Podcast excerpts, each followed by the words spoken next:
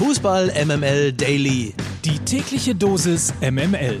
Mit Mario Harter.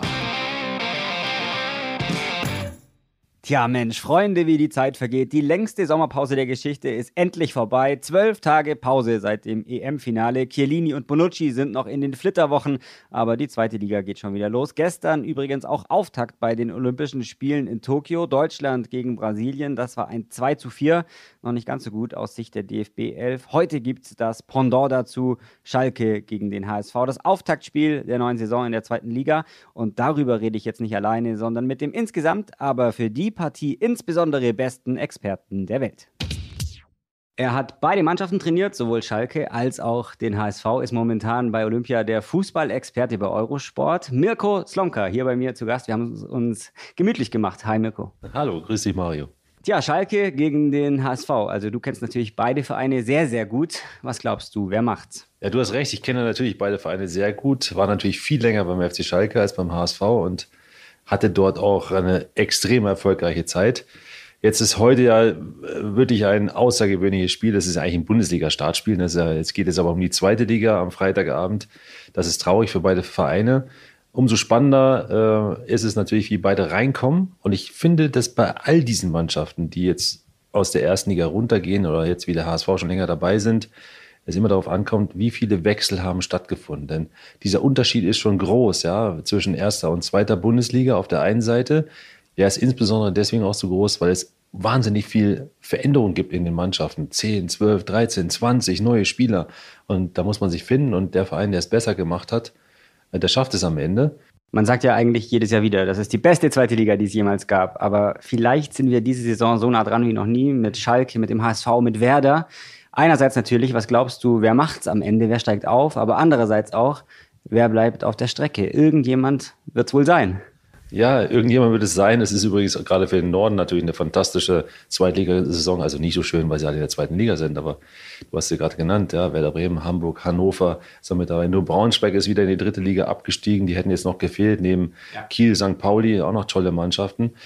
Also ähm, mein persönlicher Eindruck ist, dass es auch in diesem Jahr wieder eine Mannschaft gibt, die vielleicht überraschen könnte. Die da wäre? Das könnte jetzt auch wieder Kiel sein, vielleicht, wobei das ist eine ganz komplizierte Saison nach, der, nach dem Erfolg im letzten Jahr und sagen wir in Anspielung auch dem Misserfolg, dem Nichtaufstieg. Ja.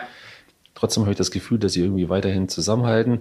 Ich äh, empfinde auch, dass Heidenheim das super macht. Die haben die Mannschaft komplett zusammengehalten, sind wieder unter die Top 6 gekommen. Der einzige Spieler, der gegangen ist, ist Schnatterer. Mhm. Der hat in der letzten Saison wenig gespielt. Also Eingespieltheit hat eine große Bedeutung äh, für die zweite Liga. Ich glaube, dass Hannover 96 in der Saison es nicht schaffen wird, ganz oben dabei zu sein. Und ich glaube, es wird vielleicht Werder Bremen schaffen äh, von den Nordclubs, äh, aber auch nur dann, wenn sie die Mannschaft überwiegend zusammenhalten können. Sie haben für mich aktuell den besten Kader äh, in der zweiten Liga, aber ich habe gehört, dass noch finanziell Bedarf besteht, ja. einige verkauft werden müssen. Dann wird es schwierig, glaube ich.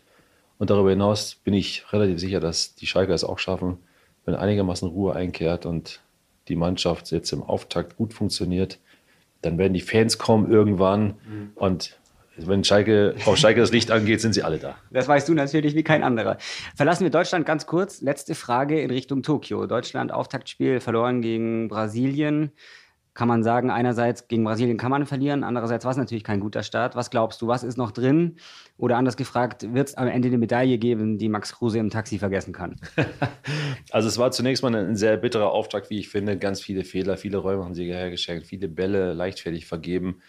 Äh, drei Tore in der ersten Halbzeit, eigentlich ja, ja Elfmeter gab es auch noch, hätte auch 0-4 gehen, äh, stehen können. Florian er hat noch äh, super gehalten, finde ich insgesamt.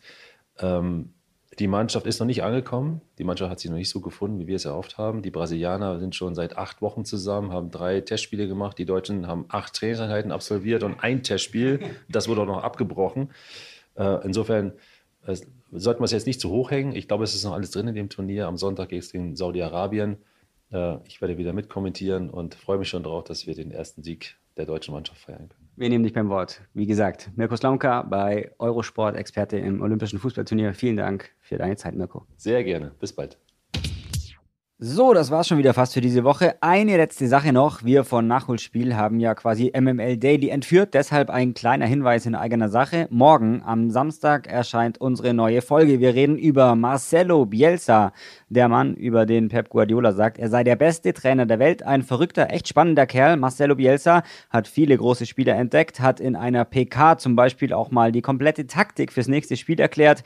Er verschenkt an Weihnachten Autos an Clubmitarbeiter, lässt seine Spieler Müll einsammeln und, und, und. Falls ihr wissen wollt, warum, dann sei euch Nachholspiel wärmstens empfohlen. Hans und Olli sind dann natürlich auch dabei. Bis dahin ein schönes Wochenende. Das war Mario Hatter für MML Daily.